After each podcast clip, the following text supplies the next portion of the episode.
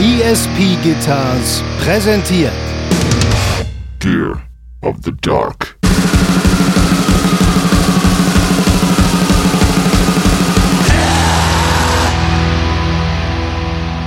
Also kein Künstler beschreibt eigentlich mein Lebensgefühl so gut wie Sir Mix-a-Lot.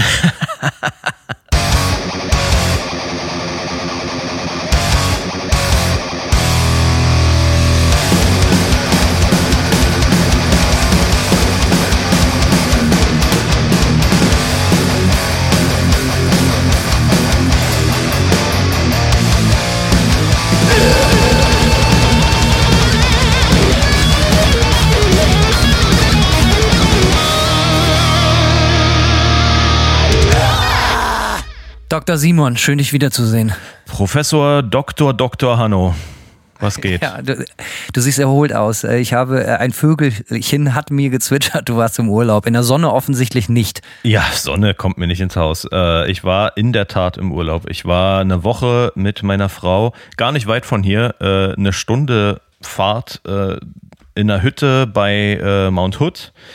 Und es war das. Suicidal Depressive Black Metal aufnehmen, nehme ich an. Genau, das haben wir natürlich gemacht, vor allem meine Frau. Die hat ihr ja. Suicidal Depressive Black Metal Debütalbum in der Woche aufgenommen. Ähm, nee, war nice. Wir hatten uns so eine Hütte, eine große Hütte gemietet an, äh, ist wirklich mitten im ähm, nordwestlichen Urwald quasi an einem Fluss. Es war der Oberknaller, es war das reinste Paradies und man, äh, wir haben einfach mal eine Woche durchgeatmet, äh, weil wir auch also gemeinsam sind wir schon eine ganze Weile nicht mehr im Urlaub gewesen. Ähm, und dann die zwei Umzüge in den letzten zwölf Monaten ähm, waren natürlich ein ziemlicher Aufriss und irgendwie haben wir ja hier auch in der Neu mit, der, mit dem neuen Haus noch so ein paar Baustellen gehabt. Äh, also irgendwie hat, keine Ahnung, ich habe das Gefühl, es ist seit, seit zwölf Monaten eigentlich irgendwie alles so im Umbruch und im Stress und das war jetzt ganz nice mal Urlaub fürs Gehirn zu machen. Und du bist aus Deutschland zurück. Richtig, ich bin aus Deutschland zurück. Äh, wir waren in Deutschland, äh, unsere Platte ist rausgekommen, hat der eine oder andere mitgekriegt, habe ich glaube ich auch schon drüber geredet. Dann haben wir äh, ja, ein paar Konzerten, Konzerte gespielt. Natürlich lief mal wieder alles nicht nach Plan. Erinsch hat sich direkt Corona eingefangen in Seattle, äh, bevor es dann zurück nach Deutschland ging. Ei, ei, ei. Und äh, somit äh, wurde leider Dortmund abgesagt. Das war ärgerlich, aber so ist es nun mal. Ähm, wir haben Wacken gespielt. Wacken war geil. Also können die Leute erzählen, was sie wollen. Ist immer eine Erfahrung. Es war, also war wirklich beeindruckend. Ein, ein riesiges Meer von Menschen.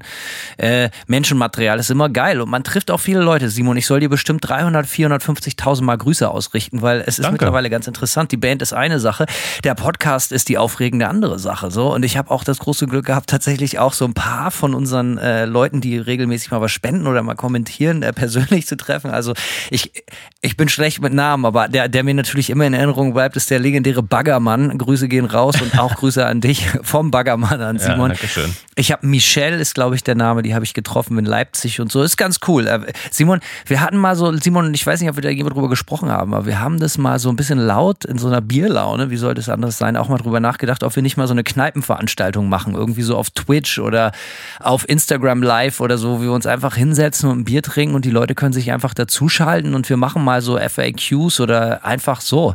Ähm, falls ihr da Bock drauf habt, äh, kommentiert doch einfach mal, dann überlegen wir uns das mal. Ich glaube, wir sind äh, mittlerweile ein paar Leute, es sind doch viele tausend, die immer zuhören und äh, könnte lustig werden. Und äh, kurze Sache zu deiner Hütte. Ich miete mir auch, ich bin auch so ein Hütten-Miet-Typ. Äh, äh, das Problem ist, ich fahre hier immer nach Tennessee, so in die Smoky Mountains und so, auch mega geil. Aber ist es bei dir, wo du eine Hütte mietest, auch so apokalyptisch teuer? Ja, es ist apokalyptisch ja. teuer. Aber wie gesagt, wir waren so lange nicht im Urlaub, dass wir uns das jetzt gegönnt haben. Aber die Woche, also Woche, wenn ich sage eine Woche, es waren fünf Tage, äh, waren unfassbar teuer irgendwie. Und das hat schon auch ein bisschen geschmerzt, muss ich sagen. Äh, einfach so aus Hier Prinzip. auch so eine Scheiß so eine Mini-Hütte, Alter, mit Reinigungsvieh, dies ja. Vieh, das Vieh, äh, alles Vieh, Alter. Und dann bist du nachher für zwei Nächte bei 500 Dollar und so eine Scheiße. So, weißt du, richtig krass. Ja, definitiv. Also hier war es auch so, es ist, äh, es war brutal teuer, aber ich muss ohne Scheiß sagen, die Hütte war einfach auch geil. Ähm, erstmal hatten die, Geilste, ja. erstmal hatten die einen Hot Tub draußen, was natürlich der Oberknaller war. Habe ich, äh, muss ich sagen, mit mit ja Ende 30, ich war noch nie in einem Hot Tub bis letzte Woche. Echt, ohne Scheiß, ich Ja. könnte Bücher füllen über Dinge, die ich im Hot Tub, Hot Tub schon gemacht habe, Alter. Ohne ja, Scheiß. nee, habe ich tatsächlich äh, äh, keine Ahnung, äh, nichts, was ich was ich sonst unbedingt äh, worauf ich mich fokussieren würde, in Hot Tubs zu kommen. Aber ja, Es, äh, ganz kurz, es gibt ein Video von mir, wo ich in Georgia mitten im Winter im Schnee sitze in einem Hot Tub und ohne Fehler Ice Ice Baby von Vanilla Ice von vorne bis hinten komplett durchrappe. so, äh, nur, nur, nur so kleine Fun Fact am Rande. So, ich war durchaus in dem einen oder anderen Hot Tub in meinem Leben schon mal. offensichtlich, denn wo sonst würde man Ice Ice Baby von vorne bis hinten fehlerfrei als Kartoffel durchrappen? Da, wo sich die coolen Kids treffen, so, ne? Und das passt natürlich auch wunderbar zu unserer heutigen Sendung, ne? Denn äh, wo richtig. kommt dieser Hitsong her? Natürlich aus den 90ern. Richtig. Simon und ich, äh, wir schnacken ja nicht immer nur zusammen, wenn wir, äh, wenn wir hier eine Folge aufnehmen, sondern wir telefonieren ja auch so tatsächlich. Äh, äh, es gibt ja Menschen hinter den Rockrobotern und Profi-Podcastern, die wir sind und äh, so sprechen wir auch manchmal. und äh, wir geraten immer, Simon, stimmt, ich glaube, ich kann das so sagen, wir geraten oft in Schwärmen. Ne? Wir sind auch so ein bisschen Nostalgiker. Ich glaube nicht so ein bisschen, sondern volle Kanone. Und wir fallen dann immer wieder so in... Äh, ja, reden, reden über unseren musikalischen Vor äh, Ursprung und über Platten, die wir geil finden. Und das wollen wir heute auch machen. Bevor wir da einsteigen, ganz kurz, die, po äh, die, die Podcast-Spenderliste, ja, die Bierkasse, lesen wir nächstes Mal vor, weil die äh, Folge heute lang wird, glaube ich, ne? Ja, Wenn da noch jemand was reinschmeißen will, Simon, haust du raus die Adresse? die Adresse ist paypal.me slash gear of the dark. Äh, wie immer gerne Sprüche hinterlassen. Wie ihr wisst, wir lesen sich vor. Da bleibt kein Auge trocken, normalerweise. Und wir, äh, apropos kein Auge trocken, wir springen direkt ins kalte Wasser und zwar in die kalten, kalten, kalten, kalten 90er Jahre. Denn äh, da haben Simon und ich unsere komplette musikalische Sitz, äh, wie sagt man, Sozialisation erfahren. Und äh, wir haben schon so lange drüber diskutiert und immer wieder mit dem Gedanken gespielt, auch heute soll es so sein. Wir fangen zumindest damit an. Ich hoffe, wir kommen damit durch. Äh, unsere Zeitreise durch die wichtigsten Platte der 90er, Platten der 90er Jahre. Disclaimer. Ich weiß, wir wissen, das ist für jeden natürlich völlig anders. Und selbstverständlich ist das hier unsere Geschichte und das ist unsere Meinung und hier nur unser Input, was das Thema anbetrifft. Und wir erheben natürlich absoluten Anspruch auf absolute Vollständigkeit und jeder, der nicht mit uns d'accord geht, ist sowieso ein absoluter Verlierer. Aber ansonsten könnt ihr natürlich eure eigene Meinung haben. Richtig, ja. Diese Angaben sind wie immer ohne Gewehr. Mit Gewehr in diesem Fall. Okay, also mit Gewehr. Ähm, ja, also, ja, 90er Jahre, unser, unsere Zeit- und Nostalgie-Zeitreise durch die 90er Jahre. Warum sind die 90er Jahre so wahnsinnig wichtig, Simon? Jetzt mal ganz abgesehen von der Mucke. Ähm, die 90er Jahre sind natürlich dadurch wichtig, dass ich von der Kindheit in die Jugend geschlittert bin. Ja, volle Transparenz. Ich bin 85er Jahrgang, das heißt 5 bis 15 waren meine 90er, was natürlich eine extrem prägende Zeit äh, für einen heranwachsenden Menschen ist.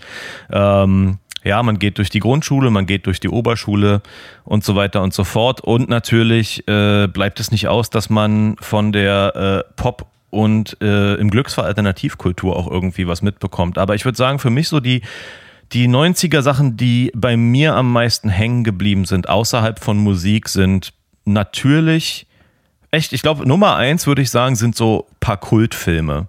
Ja, wenn ich denke, so Natural Born Killers, äh, Pulp Fiction, ich sag mal, wir haben ja schon ein paar Mal drüber gesprochen, mit was für Leuten ich so in der Oberschule abgegangen habe, so Punkern und Goths und so.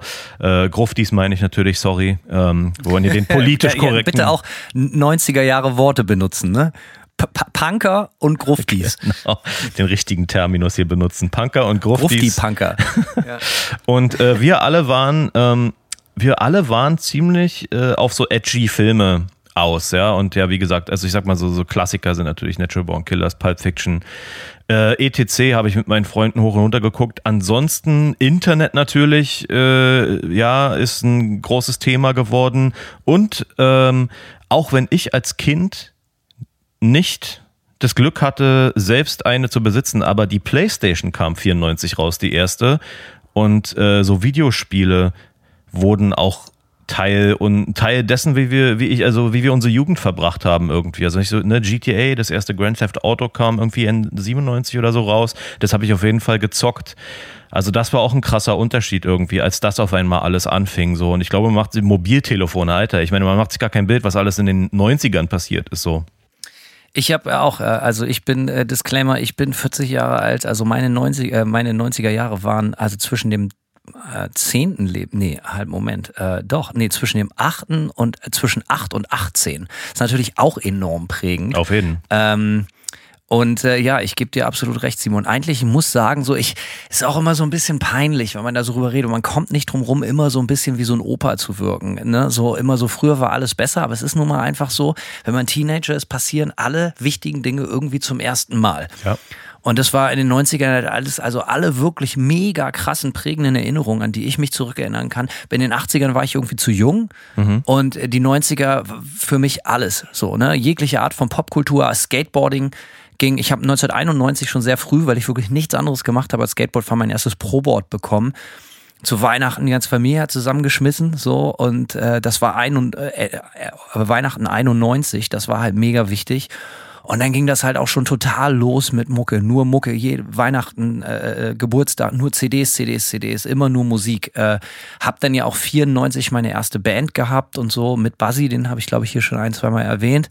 Äh, möglich, möglich. Möglich, genau. Und äh, ja, 90er Jahre, aber wie du sagst, alle Filme und, und Musikfernsehen, Alter. Ne? Viva gegen Viva, das normale Viva ging 93 auf Sendung. Es war absolut krass. Und dann kam Viva 2. Und Viva 2 war damals schon so, ja, okay, im Vergleich mit was es heute noch so gibt, äh, mit das unfassbar coolste, was es auf der Welt gegeben hat. Auf jeden so, Fall, ich hab's geliebt. Ich, ja, ja, mega. Auch so Formate wie Metalla und Virus und Wawa und solche ganzen Geschichten, so, ne? Mhm. Äh, ja, 90er Jahre war geil. Und äh, wie ich schon gesagt habe, irgendwie ging bei mir das in den 90ern los, genau wie bei dir, dass sich irgendwie alles nur um Mucke gedreht hat. So natürlich Popkultur, Filme, dies, das, äh, äh, äh Simpsons, äh, Skateboard, Blasels. Aber am Ende des Tages irgendwie war, war der, der soziale Fensterkit, der auch diese ganzen anderen Hobbys zusammengehalten hat, irgendwie immer Mucke. Wie du gesagt hast, mit den Kumpels, die verschiedenen Jugendkulturen, mit denen man so abgehangen hat und so, aber irgendwie, was das alles zusammengehalten hat, war immer nur Musik. Und wo wir beiden alten Opas dann so in unseren äh, äh, Ohrensesseln sitzen und uns über die gute alte Zeit unterhalten, haben wir dann einfach mal überlegt, wir tragen mal so ein paar Platten zusammen, die für uns die 90er Jahre so richtig krass stilisieren. Eine Reise durch die Popkultur, aber natürlich auch die für uns persönlich prägend sind. Und wir fangen 1990 an, hören 99 auf, konsequenterweise. Äh, wollen wir direkt mal reinspringen, oder? Ich würde sagen, ähm, wir haben. 1990. Genau, ja. wir haben uns für 1990 folgende Platte rausgepickt: Seasons in the Abyss von Slayer, Hanno. So sieht es aus. Äh, natürlich ist es dann, gibt es dann noch 12.000 andere wichtige prägende Platten, ähm, die, die rausgekommen sind. Äh, aber die Platte haben wir genommen. Warum haben wir die genommen? Natürlich, man muss jetzt auch so, ihr werdet wahrscheinlich so ein bisschen überrascht sein, was wir für Platten hier noch picken irgendwie im ja, Laufe der Sendung. Auf jeden. Denn äh, wir erheben ja jetzt nicht den Anspruch, hier ein knallharter Metal-Podcast zu sein, aber natürlich ist Metal für uns immer wichtig gewesen und ist wichtig bis heute. Und ich hatte das Gefühl, dass die Platte so ein bisschen stellvertretend ist, so was so, so ein Transfer von so Oldschool in so New School, in so eine neue Ära betrifft, so, ne? Weil das war ja so krass, das war halt Mainstream, ne? So eine Slayer-Platte damals unter den coolen Kids zumindest. Ähm, hast du ein besonderes Verhältnis zu der Platte? Ich muss sagen, persönlich gar nicht so sehr. Also mir ist die Signifikanz der Platte durchaus bewusst, weil sie natürlich, äh, ja, wie du schon sagtest, so der kommerzielle Durchbruch für Slayer auch dann war. Ähm, beziehungsweise die Platte, ja, hat, hat ihr Standing manifestiert. Ich glaube, das trifft es ja, noch eher so. Auf ne? jeden Fall. Und ähm, das Ding ist, ich finde eigentlich den Vorgänger geiler, weil der noch ein bisschen rasender ist irgendwie, ein bisschen wütender. Ähm, ich finde, die Seasons in the Abyss hat ähm, die, man hört ihr ihre, ihre kommerziell, also kommerziell ist natürlich jetzt ein, ne, ein bisschen gewagte, äh, gewagtes Wort, aber man hört ihr ihre eingängigeren, ähm, ja, ihre eingängige Ausrichtungsweise natürlich schon auch ein bisschen an. Und Hits, Hits, Hits. Äh, auf jeden Fall. Also die Platte ist natürlich wirklich, wirklich äh, eingängig. Und ich finde, dass die Rain and Blood irgendwie krasser war. Also für mich persönlich ist die Rain and Blood die wichtigere Platte von den beiden, aber die Seasons in the Abyss war äh, aufgrund auch der höheren Eingängigkeit und trotzdem, also hart und eingängig halt so, war das schon, denke ich, eine Platte, die erstens Slayer wirklich groß gemacht hat. Ja, ähm, und, und die natürlich wahrscheinlich musikkulturell den größeren Impact hatte noch als die Rain and Blood. Ja, auch so diesen Transfer, diesen Shift vom, vom, von, von so einer Underground-Konstante in so ein Metal-Mainstream. Natürlich nämlich produziert von Rick Rubin. Ja. Äh, wie sollte es anders sein? Der hat äh, gefühlt seine Hand in jeder coolen Platte in den 90ern gehabt und noch weit darüber hinaus. Und interessant, über den Mann haben wir auch schon oft drüber gesprochen. Hier äh, werden wir auch heute noch öfters drüber sprechen. Gemischt natürlich auch von keinem anderen als Andy Wallace. Mhm. So, also zwei von den ganz großen und ganz wichtigen Leuten für die 90er Jahre wieder dabei gewesen. Hast du einen Lieblingstrack auf der Platte? Ich mag den Titeltrack und den Opener besonders, witzigerweise. Der Titeltrack ist, glaube ich, mein Lieblings-Slayer-Track überhaupt auch mit dem Video und solche ganzen Geschichten finde ich unfassbar geil, das Teil. Auch das ist ein Song, also es ist für mich äh, ein Paradebeispiel für eine richtig geile Metal-Komposition, wie der sich so aufbaut. Man lässt sich sehr, sehr viel Zeit für so eine dramaturgische Kurve, bis die nach oben geht und dann fängt der Song an. Aber das stärkste Pulver kommt überhaupt noch. So ist ein äh, großartiger Song. Und Skeletons of Society, äh, auch wahnsinnig geiler Song. Über den Song habe ich mal einen kleinen Aufsatz geschrieben für äh, die englische Version von Metal Hammer. Muss ich mal irgendwie raussuchen. Liegt hier noch rum, kann ich vielleicht mal einscannen. Mach mal, mach ähm, mal. Mache ich mir mal direkt eine Notiz. Metal Hammer einscannen. Äh, weil aus irgendeinem Grund hat sich dann mal ein Redakteur bei mir gemeldet und meinte, Hanno, hier von Manta, du musst mal unbedingt ein, ein, ein, ein, paar Sätze zu deinem Lieblingssong von, von Slayer schreiben. Und dann meinte ich so, okay, äh, komische Anfrage, aber mache ich natürlich gerne. Und äh, gesagt, getan. Ja. Seasons in the Abyss. Äh, was kam noch? Also, ne, wir, das ist so die Platte, die wir uns rausgepickt haben, die für uns so im Mainstream, im, in der Evolution der Popkultur der 90er Jahre stellvertretend für das Jahr 1990 steht. Ja. Natürlich sind noch andere ultra wichtige Sachen rausgekommen. Lass hören, Simon. Für mich eine Platte, die extrem wichtig ist, aber eher ein Geheimtipp darstellt, wahrscheinlich ist Ex-Horder, Slaughter in the, in the Vatican. Ähm, und zwar ähm, ich habe mich mit Hanno darüber natürlich vorher schon unterhalten, der war zum Beispiel damit nicht vertraut. Ähm, Ex-Horder haben so ein bisschen. Peinlich. Nö, ist okay, ist halt ein Geheimtipp, was soll man dazu sagen? Ähm, die Band hätte es über ihren Geheimtipp-Status durchaus hinausschaffen müssen, denn der Sound dieser Platte ähnelt doch sehr dem, was Pantera 92 dann auf äh, Vulgar Display of Power abgeliefert haben. Es ist super aggressiver, so ein bisschen prolliger, schneller Thrash Metal und gerade die Stimme klingt sehr, als hätte Phil Anselmo sich da eine Scheibe von abgeschnitten irgendwie. Also es ist total crazy. Ich habe natürlich nicht 1990 Slo äh, Exhorder gehört, ist ja klar mit fünf Lenzen so. Hat mir irgendwie. Ich glaube, unser Sänger hat mir die mal irgendwann zugesteckt, äh, wenn mich nicht alles täuscht. Ich weiß es nicht mehr genau, aber auf jeden Fall, das war so ein richtig krasser Aha-Moment so, ja. Die Platte auf, auflegen und ab den ersten paar Takten denkst du so, Alter, äh, what? Ja, der Pantera-Sound ist vielleicht gar nicht, äh, äh, es ist ja so ein Streitfall, ne? Die Leute streiten gerne darüber. Haben Pantera die dann abgekupfert oder ist das alles ein Zufallsprodukt? Ich kann auf jeden Fall sagen, man hat Phil Anselmo mit Exhorder-Shirts gesehen in, in ein Schelm, wer Böses damit Richtig, denkt. in frühen Jahren. Ähm, ich bin deswegen nicht wütend auf den Erfolg von Pantera oder irgendwas. Darüber können sich andere Doch, ich Leute. Bin außer mir. Darüber können sich andere Leute streiten. Aber ich kann die Platte echt nur jedem empfehlen. 1990 Ex-Horder Slaughter in the Vatican werde ich auch direkt pumpen heute Abend äh, Mach das. Mit, mit, den ganzen Biermillionen. Ähm, natürlich rausgekommen müssen wir natürlich nennen, ganz, ganz wichtige Platte. Äh, ohne die Platte wäre der ein oder andere nicht hier und ich würde auch behaupten, der ein oder andere würde den Podcast nicht mehr hören. Äh, Entombed, Left Hand Path. Ja, auch eine wichtige Platte. Ähm, wo wir äh, eigentlich äh, interessant. Eine wichtige Platte, die aber, Entschuldigung, dass ich unterbreche, mhm. die eigentlich viel später erst wichtig geworden ist, gefühlt. Also, Richtig. Ne? Aber das gleiche gilt ja irgendwie fast auch für Exorder. Ich glaube, Exorder haben auch erst später ihren, ihre Lorbeeren so ein bisschen dafür bekommen, wie weit die mit ihrem Sound äh, ihrer Zeit voraus waren. Bei äh, Entombed ist es natürlich noch viel krasser, weil wenn man überlegt, dieser Harm 2, äh, wenn man überlegt, wie viele Bands zwischen Hardcore und Death Metal heute diesen Harm 2 äh, Sound fahren, seit den, ich würde mal sagen, späten 2000ern, Anfang 2010. Also das ist echt krass, mit wie viel Delay dieser Sound auf einmal so populär geworden ist. Ja, ja. Und auf einmal war die Band natürlich mega kult und die Platte natürlich absolute Must-Have und so. Ich, ich, ich bin, ich bin ganz ehrlich, ich hatte mit Entombed auch überhaupt überhaupt keinen Film, bevor das so nochmal so ein Revival gab und so mega an die Oberfläche gespült wurde, bin ich ganz ehrlich. So, äh ja, äh, bei mir hielt sich auch in Grenzen. Ich hatte, ich muss mal kurz gucken, wann die rauskam. Ah, die Morningstar 2001, die hatte ich damals auf CD äh, mir gekauft. Ähm, allerdings habe ich da auch noch mal reingehört. Ist jetzt nicht so der Oberburner, finde ich. Ähm, aber ja, ich bin, ähm, ich bin, muss, kann ganz klar sagen, ich bin weder riesen Entombed-Fan noch bin ich riesen Fan von diesen ganzen HM2 äh, weil natürlich ähm, gerade bei letzteren sich doch eine sehr stark der anderen ähnelt. Ich äh, habe ein geiles Entombed Live-Video äh, auf VHS, live in London. Das ist wirklich richtig stark. Und das kommt Geil. auch so aus der Left-Hand Path-Zeit, wenn ich mich nicht täusche. Muss ich nochmal checken. Äh, für mich natürlich wichtig, andere Platte, die wir hier noch kurz genannt haben wollen, bevor wir ins nächste Jahr springen, ist natürlich ACDC The Razor's Edge. Äh, ACDC hat mit der Platte einen richtig, richtig guten Transfer in die 90er Jahre geschafft.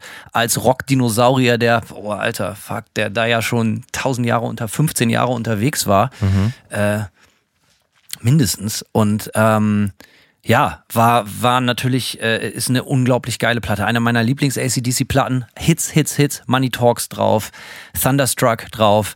Äh, richtig, richtig gute Platte. Auch damals, glaube ich, in den Magazinen. Ich habe mal so eine Rockhard-Rezension, glaube ich, von 1990 gelesen. Auch richtig gut weggekommen, wenn ich mich nicht täusche. Ähm, ja, für mich als riesen ACDC-Fan Wahnsinnsplatte und die haben diesen Spagat in die 90er Jahre damit in der Platte extrem gut hingekriegt. Und ich muss sagen, das nächste Release war dann ja live in Donington und danach, dann kam ja, Alter, da, da kamen so Sachen, die sind alle gut, die Platten, Stiff Upper Lips und was da alles noch so in den 90ern kam. Ich glaube, das ist 90er, ups. Äh, das hat mich dann nicht mehr interessiert. Für mich war das die letzte Studioplatte, die für mich wirklich eine große Relevanz hat. Ähm, aber Labarababa. Äh, wir nennen nun hier nur ein paar eines wundervollen Jahrzehnts. 1991 geht's weiter. 91 äh, ging äh, drehte sich der Wind. Die Stimmung änderte sich. Auf jeden Fall. Die Stimme wurde deutlich dröger, denn es kam dank äh, Nirvana und Nevermind äh, die Grunge-Welle und natürlich kann man 91 überhaupt nicht,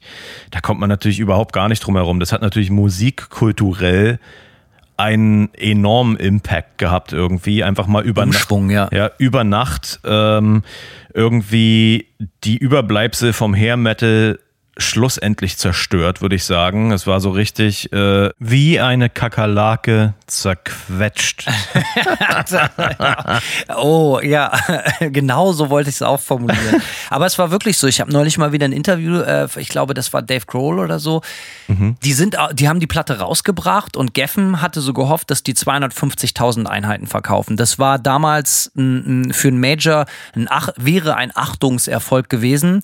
Und dann sind die auf Tour gegangen, ein paar Monate, sind wiedergekommen und waren Multi-Platinum-Selling-Band mit mehreren Millionen Einheiten. Ich glaube, die haben jeden Tag, äh, äh was weiß ich, 100.000 eine Zeit lang abgesetzt oder irgendwie sowas. Also es war völlig absurd. Ja. Und natürlich auf, äh, auf, auf MTV wurde die Sau durchs Dorf getrieben ohne Ende.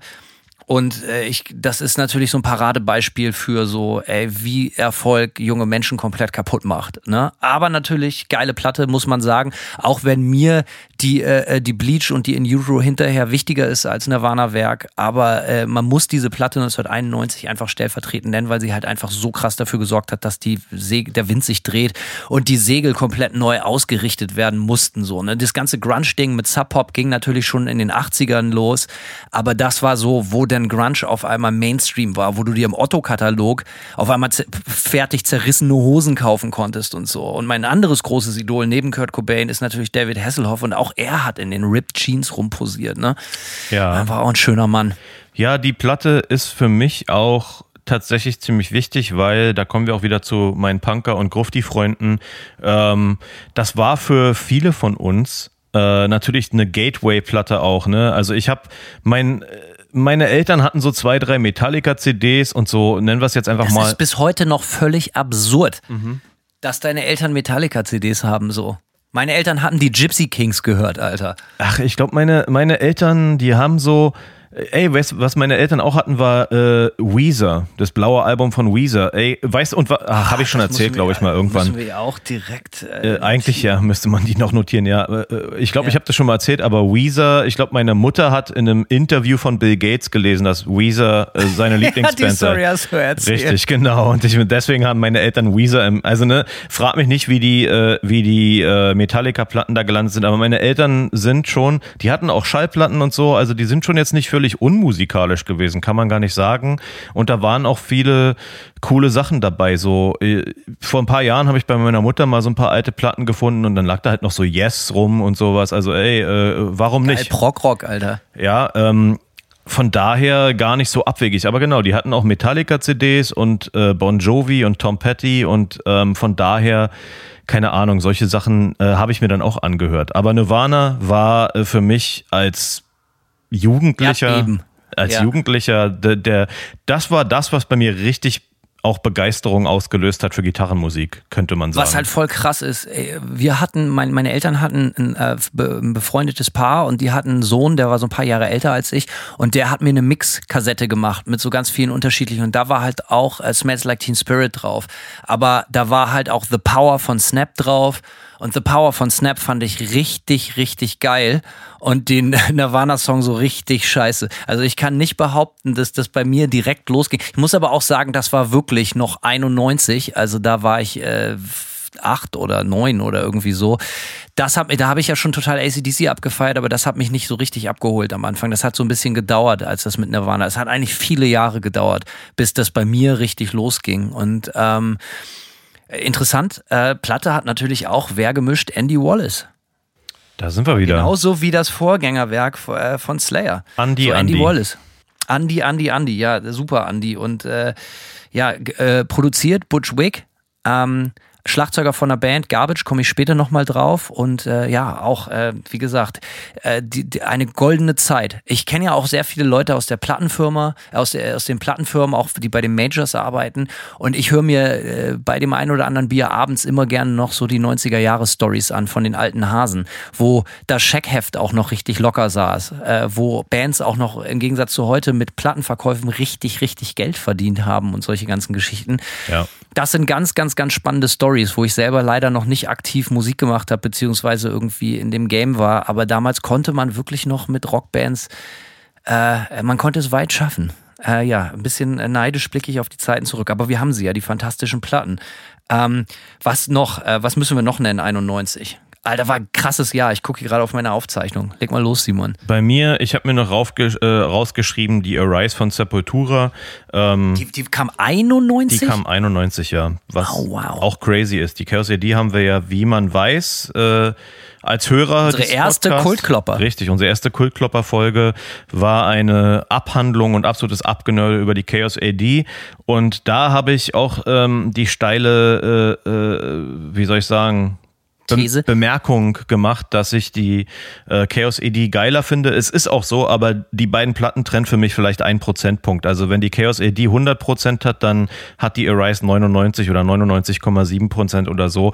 Mega Platte, die Band hatte so krass viel Feuer, Alter. Äh, ne? Ja. Äh, das muss man halt auch echt sagen. Ich finde die Chaos ED ist ein bisschen kalkulierter, aber geil kalkuliert. Hittiger, würde ich behaupten. Genau, hittiger, aber die Arise, äh, Alter, die Band hat so viel, so viel Feuer unterm Arsch einfach und es, äh, die kannst du immer anmachen und das ist irgendwie so eine Mischung aus, aus, aus Faust in die Luft und gute Laune, weil die Band einfach so, so viel Feuer hatte. Also mega Platte äh, kann ich nicht nicht, nicht mehr, äh, viel mehr dazu sagen. Bombe. Ja, äh, grundsätzlich muss man sagen, war 1991 sowieso krass. Ich mache mal weiter. Ne? Äh, das schwarze Metallica-Album kam raus. Ja, Natürlich okay. auch unfassbares Ding. So, ne? Kann man sagen, was man will, aber dann bis an dem Zeitpunkt die vielleicht wichtigste Metalplatte der Welt, 1991. 100 Prozent. Äh, die natürlich auch diesen geilen, krassen Spagat gekriegt haben zwischen einem absolut 100 Prozent kredibilen Thrash- und Speed-Metal-Background äh, in, in einfach absoluten Mainstream. Und man muss, man kann sagen, was man will. Wer die Songs auf der Platte, auf dem schwarzen Metallica-Album kennt, das sind natürlich auch einfach Songs, die extrem gut gealtert sind. Ne? Enter Sandman immer noch ultra krass, so, ne? Und äh, die haben das ja damals auch ganz, ganz äh, gezielt gemacht, dass sie gesagt haben, ey, unser Songwriting muss einfacher werden. So hittiger werden, radiotauglicher werden. Und ich finde, jetzt mit so 30 Jahren Abstand hat das unpeinlich geklappt. Ich finde auch, ich finde es so interessant, ähm, durch wie viele äh, Kontroversen die Band auch gegangen ist. So, ne? Weil ich finde, Black Album war natürlich das erste richtig kontroverse Album der Band, wo dann Leute gesagt haben, so, oh, das ist jetzt der große Sellout, ich habe überhaupt keinen Bock mehr drauf. Ähm, ich würde sagen, jetzt 30 Jahre später kann man das wahrscheinlich äh, und hoffentlich auch die Leute, die Sellout gebrüllt haben, das vielleicht ein bisschen wohlwollender sehen. Ähm, aber wenn man mal überlegt, die Band hatte, war sozusagen zu einer absoluten Underground-Größe geworden, dann kam die Self-Titled bzw. das Black Album und hat Metal auch als Genre extrem Mainstream-fähiger noch gemacht und damit dem Genre ja auch wirklich geholfen. Wer weiß, wo das Genre wäre ohne so eine Platte. Aber wenn man überlegt, das war die erste kontroverse Platte und danach kam ja dann auch gleich schon die Load, was schon die nächste große Kontroverse war. Also die Band, muss man auch echt sagen, die hatten eigentlich was, die hatten. Gleiches gut, fünf Jahre später ja, kamen die. Naja, gut, wie auch immer, aber sie kamen halt gleich, ich meine damit gleich, dass man zwei. Als nächstes Werk, ja. Genau, zwei, zwei so polarisierende Platten direkt nacheinander irgendwie rausgebracht hat, bei denen man sich auf jeden Fall auch mit vielen Leuten verprellt hat, aber langfristig kann man wohl sagen, hat es der Band nicht geschadet, offensichtlich, und auch dem Genre nicht das war sowieso eine interessante Zeit, weil dann natürlich auch ein totale, so, wie sagt man, so Machtkämpfe stattfinden zwischen den neuen Coolen, die neue Schule, diese ganzen Grunge-Kids und halt äh, äh, Bands wie äh, Metallica und Guns N' Roses wurden natürlich auch nicht ganz so unrecht als so Rock-Dinosaurier, als so absolute Proleten, ewig Gestrige abgestempelt. Äh, Im Nachhinein muss man sagen, dass beides nebeneinander gut funktionierte. Das kam ja auch von Guns N' Roses auch 91, Use Your Illusion 1 und 2 raus. Auch natürlich krasse Platten. Äh, Mainstream-Rock, as Mainstream-Rock can get mit diesen Ultra-Videoproduktionen ja. auch zu November Rain und Alter. solche ganzen Geschichten. So äh, finde ich mittlerweile, auch wenn ich mir das nicht anhöre, äh, komplett äh, empfinde ich einfach als Teil von Rockgeschichte. So, also das kann ich total unpeinlicherweise einfach so so so mir anschauen und mich darüber freuen, weil ich das damals als Kind schon bewusst mitgekriegt habe. So ne. Und äh, was noch rauskam, Alter, es gibt tausend Platte. 91 war krasses Jahr, aber zum Beispiel Red Hot Chili Peppers, äh, Blood Sugar Sex Magic, auch produziert von Rick Rubin, finde ja. ich bis heute von, von all diesen Platten, und ich war nie großer Red Hot Chili Peppers Fan, das kommt erst jetzt mit dem Alter, äh, tatsächlich von den genannten Platten für mich als die, die ich, über die ich mich, wenn ich sie heute höre, noch am meisten freue, tatsächlich. Okay, krass. Geile Doku dazu. Ich weiß nicht, ob du die mal gesehen hast. Ich glaube, die heißt Funky Monks. Äh, die Funky Mönche gibt es auf YouTube über die Zeit. Die haben sich ja in so eine, in so eine verlassene Villa irgendwie in, in Beverly Hills eingemietet mit Rick Rubin und jeder hatte so ein so ein Zimmer und da hat es auch angeblich gespukt und so. Na klar. Äh, na klar. Und äh, da haben die die Platte aufgenommen und das sind unglaublich geile äh, hinter den Kulissen Szenen, wie die Band diese, wie wie ja wie naiv die Band auch diese Platte aufgenommen hat und die klingt ja wirklich auch überkrass. Ne? Also auch vom Sound. Also 91 auf jeden Fall krasses Jahr. 92 geht's weiter. Womit, Simon? 92 haben wir uns rausgesucht. Rage, Rage Against the Machine, das selbstbetitelte Debütalbum. Ja, äh, ich kenne fast keinen, also ich kenne wirklich fast keinen, der das, als er das erste Mal gehört hat, scheiße fand. Okay. Ich finde, ja. ich, ich, ich stelle jetzt eine gewagte These auf. Ich finde Rage Against the Machine, wenn man bedenkt, dass es die Band vorher nicht gab, kein Output von der Band gab und wenig Vergleichbares gab, zumindest nicht in der Qualität, würde ich behaupten, es ist vielleicht eins der zwingendsten Debütalben aller Zeiten. Kann man sagen. Ähm, ich habe eine unfassbare Aversion äh, gegen, ähm, wie heißt der, der, der Überhit, ich habe gerade totalen Gehirnfurz, ich gucke. Bombtrack? Ki nee, Killing in Killing the Name. In the name of? Äh, Killing ja. in the Name äh, kann ich überhaupt nicht ertragen, den Song, aber der Rest der Platte ist äh, für mich, sehe ich ähnlich wie du, ein absolut, einfach Bombe. Also der ganze, die ganze Scheibe ist krass. Äh, ein Song, der für mich richtig raussticht, ist ähm, Settle for Nothing. Ich finde, der Song ist echt mega krass. Der hebt sich ja schon noch ja, ein bisschen ab aus dem restlichen Material. Der ist irgendwie einerseits ja so ein bisschen melancholisch und deep, aber der die, dieser Chorus-Part, äh, der klingt so krass wütend und intensiv so. Du fühlst, finde ich, echt äh, auch, ähm, du fühlst die Emotionen hinter dem Gebrülle von Zack de la Rocca irgendwie. Was auch interessant ist, der war ja vorher ähm, in einer Hardcore-Band. Bei dieser Hardcore-Band, mit der wollte er schon in Richtung Rage Against the Machine gehen und die haben sich aufgelöst. Das war so Youth Crew Hardcore, Straight Edge Hardcore, glaube ich auch. Äh, Natürlich. Ähm, und da, ähm, da war das so, dass, dass äh, er schon mehr Rap-Elemente einbauen wollte. Er wollte politischer sein und der Rest der Band wollte das nicht so. Und dann hat er, glaube ich, irgendwie ähm, so Solo-Sachen angefangen zu machen, so Rap-mäßig und, ähm, und so lokal quasi äh, so kleine Gigs und so gemacht. Und dabei hat er Tom Morello getroffen.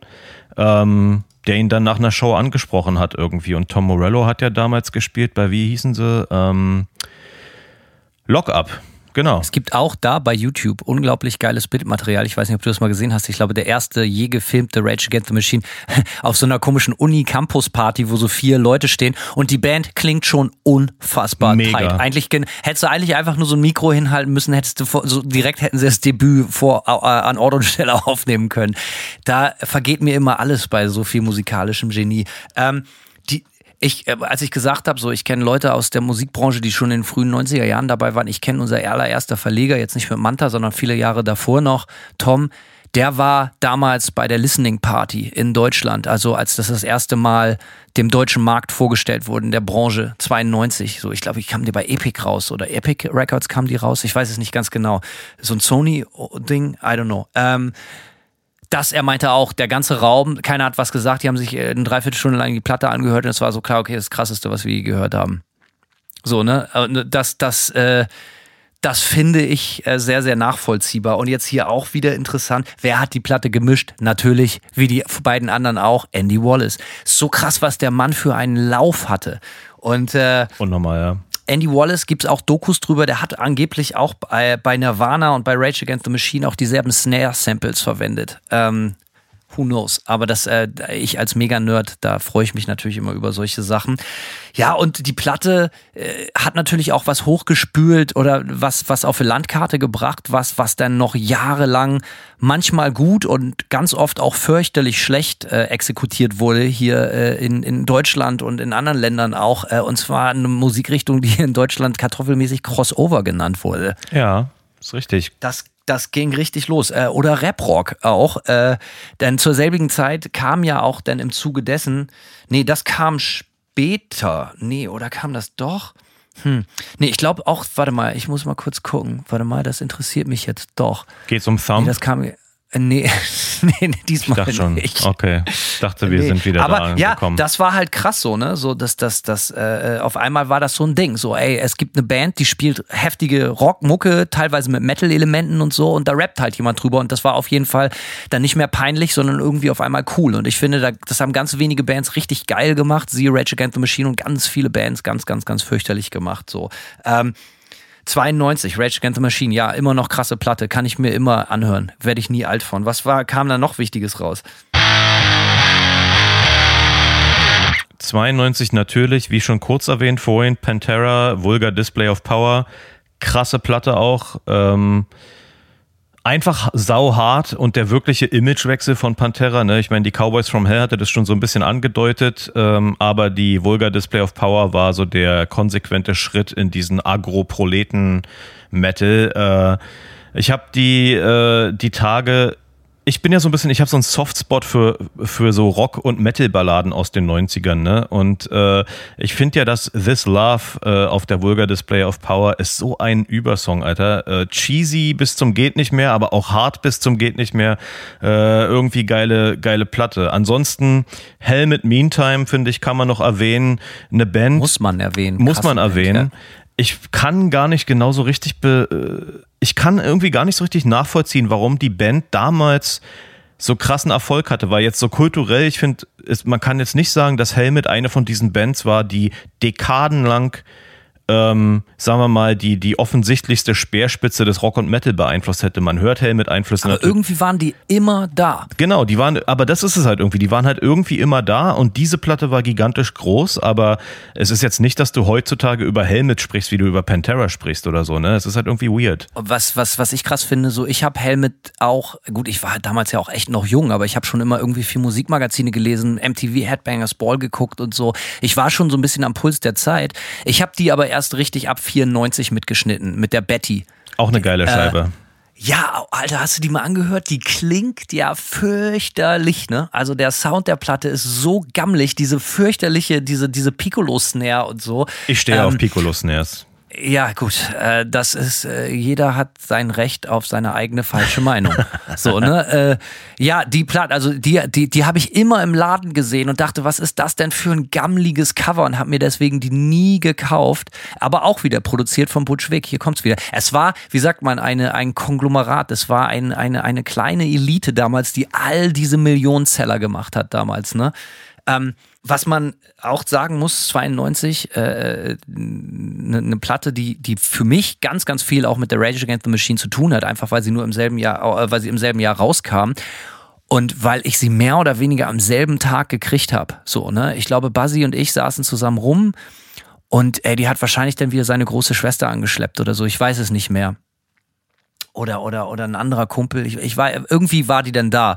Äh, und dann zur selben Zeit kam ja dann halt auch die erste Buddy Count Platte raus. Mhm. Und die hat mich natürlich viel mehr abgeholt, äh, ganz am Anfang, weil ich die einfach krasser fand. Und das war damals als Kind, ich war zehn, als beide Platten rauskamen, war so, okay, wo wird öfter Fuck und Schimpfwörter und so benutzt? Und das ist natürlich die heftigere Platte. Und da gewinnt natürlich Ice-T mit Buddy Count äh, um Lichtjahre. Und ich kann mich noch genau erinnern, als ich das erste Mal gehört habe. Ne, wir haben wirklich voll aufgedreht im Elternhaus von Buzzy damals. Und es geht ja los mit diesem Gitarrenriff und mit diesem Yeah, Motherfucker. Und das war das erste Mal, dass ich das Wort auch gehört habe. Und ich fand das so, alter Motherfucker, dachte ich mir, Alter, warum, wer fickt denn bitte eine Mutter, Alter? Wie krank bist du denn? So, ne?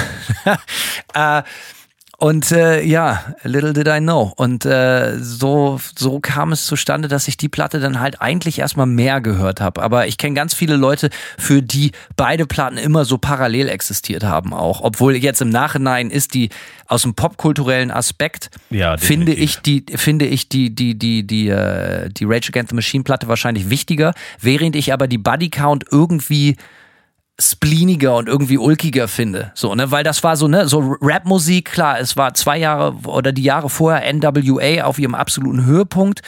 Und dann hat halt äh, er einen smarten Move gemacht. Und das haben ja dann halt auch echt richtig, richtig viele weiße Kids dann auf einmal gefeiert. Und die haben sich dann auch angefangen, so mit der ganzen Rapmusik und so Historie auseinanderzusetzen.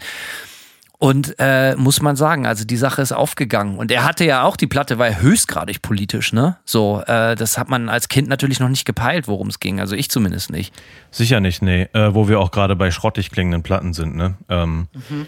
Also die Produktion hat nicht ganz das mit Rage Against the Machine so krass gehalten. Wie schlecht diese Platte klingt. Die äh, Leute, hört euch noch mal rein. Die erste Buddy Count, die klingt wirklich wie mit einem Kassettenrekorder aufgenommen. Ne? Eine absolute Frechheit. Aber absolute Killer-Songs drauf, Alter. Ich möchte hier, äh, ich kann gar keinen rauspicken, so, weil die alle so stark sind. Ähm, was für mich noch wichtig war, auch 92, was äh, die erste Hardcore-Platte, die ich jemals gehört habe, kam 92 raus. Äh, und das war bevor ich wusste, was Hardcore ist. Ich dachte, es wäre einfach anderer Metal, nämlich die Urban Discipline von Biohazard. Ähm, ich bin mir ziemlich sicher, also ich habe den wieder Disclaimer, ich habe die mit Sicherheit nicht 92 gehört, aber es war trotzdem irgendwann die erste Hardcore-Platte, die ich entdeckt habe. Ähm, ich glaube über das Video zu Punishment und äh, das hat mich halt so krass abgeholt, weil ich ja vorher auch viel Rapmusik gehört habe ähm, in den 90ern ähm, viel New York Rap und so. Und dann kam halt Biohazard mit diesem Video, was halt so äh, prollige Typen. Das Video ist ja fast, hat ja fast so Hip-Hop-Video-Vibe irgendwie, aber der Song ist natürlich mega bullig, mega aggro. Hat mich so krass abgeholt, ehrlich gesagt, und finde ich auch bis heute, bis heute geil. Ja, äh, auch eine Band, die tatsächlich immer komplett an mir vorbeigegangen ist, muss ja. ich ganz klar sagen. Schau einfach mal das Punishment-Video an. Ich hatte immer das Gefühl, das ist so Prolo-Mucke. Ja klar, es ist so. Prolo-Mucke, aber man darf auch eins nicht vergessen, die Typen kamen aus einem Prolo Pflaster. ist geil. Eben, das ist ja, müsste dir ja eigentlich richtig gut gefallen. Du bist ja selbst. Wollte ich meinen. Du bist ja eigentlich ja. selbst ernannter Prolet. Überzeugter Prolet, ja. ja. Von daher. Aber man darf halt auch nicht vergessen, so, die kamen natürlich auch aus einer Ecke von New York, äh, die in den 80ern und 90ern durchaus, durchaus ein hartes Pflaster waren. Also es ist jetzt nicht so, dass das irgendwelche äh, Poser waren in dem Sinne, ne? Ja, das glaube ich gern. Ähm, wir sind ja ähnlich aufgewachsen, Simon, deswegen kennen wir natürlich den Grind und den Struggle. Wir können absolut, ihn natürlich ja. absolut nachvollziehen. Ne? So, also es, eigentlich hätten wir Biohazard zusammen gründen müssen. Machen wir jetzt vielleicht noch posthum. Ähm, genau Was man natürlich 92 noch nennen müsste, das ist für uns beide total wichtig und es hat eine große Bedeutung bis heute, vielleicht, also für mich heute viel mehr als natürlich damals, ist, äh, ich habe das nämlich nur aus dem Metal Hammer und Rockhard mitgekriegt, als ich 10, 11 Jahre alt war. Äh, man muss ganz klar so die, die, die, die Heydays von der großen norwegischen Black Metal Welle ansprechen. So, mhm. ne? Das hatte jetzt nicht im Mainstream unbedingt wahnsinnig viel losgetreten, aber natürlich hat die Metal-Welt als solches, also zumindest für die richtigen Leute, für die Metaller natürlich zum Umdenken gezwungen. Und ich fand das halt oder finde das nachhinein, was mir an diesem ganzen Black Metal-Ding so geil gefällt, ist halt dieses Mittelfinger-Salute. So von wegen so, ey, wir scheißen auf geile Studios. Es war ja no Trend, no Mosh, no Core, no mhm. dies, no das. So, es ging ja wirklich nur um Anti. So, und das finde ich im Nachhinein war gerade, kam zur richtigen Zeit. Und da muss man natürlich Dark Throne nennen, die, glaube ich, 92 Ablaze äh, in the Northern Sky und dann 93 Under a Funeral Moon und 94 die Transylvanian Hunger, äh, Hunger also drei so Killerbretter abgeliefert haben. Und Völlig krank. 94 natürlich auch Mayhem, Demesteris, Dom Satanas. Selbstverständlich. Überplatte. Äh ich will nur sagen, so 92 ging das halt so los. Kann ich mich erinnern, dass ich das halt schon mit 10 dann äh, für, äh, hat mir total Angst gemacht, ne? In dem mhm. Musikmagazin darüber zu lesen, ey, hier brennt eine Kirche, dies und das geht natürlich gar nicht. Äh, und jetzt, ja, das, da 92 ging das denn los mit der, mit, mit, also quasi die, die, die Black Metal-Phase von Dark Throne. So. Und äh, ja, das hat natürlich jetzt äh, im Nachhinein für mich auch eine ganz, ganz große Relevanz gehabt. Aber äh, wie das jetzt so Ne? Aber es lief natürlich noch im Vergleich jetzt mit Nirvana Nevermind immer noch ziemlich unterm Radar. Wäre aber interessant, äh, hätte die A Blaze in the Northern Sky so viel Erfolg gehabt wie die Nirvana Nevermind. Mich würde sehr interessieren, in welchem Zustand die Welt dann heute wäre. ähm, krasses Jahr, 92, da bin ich äh, vierte Klasse. Ah, ich war ziemlich ein Chef 92. Habe ich schon geile Mucke gehört, habe ich Arschbomben vom Zehner gezogen, äh, war geiles Wetter, in dem Sommer erinnere ich mich dran. War, war ein gutes, war ein gutes Jahr, 92. Kann ich mich nicht, nicht äh, äh, Grüße gehen raus an Julia Krug. Julia Krug weiß Bescheid. Ähm, äh, ja, das war äh, eine schöne Zeit. Alles klar. Machen wir doch mal weiter mit äh, 93. Da haben wir ein bisschen Kontrastprogramm. Äh, nämlich haben wir uns äh, rausgesucht die Black Sunday von Cypress Hill, Hanno. Ja, äh, erstmal muss man natürlich dazu sagen, so wie gesagt, es geht jetzt hier natürlich nicht, also jeder, der unsere Podcasts hört, weiß, dass wir jetzt nicht immer nur irgendwie im ganz eng gesteckten äh, äh, äh, Metal-Bereich uns bewegen, sondern auch alles, was drumherum passiert oder im Rock-Bereich und, und alles irgendwie jetzt, und, und diesmal geht's halt einfach auch um 90er Jahre Popkultur. Und das war auch so eine Platte. Die fand irgendwie, hat jeder gehört. Also so 93, 94, 95.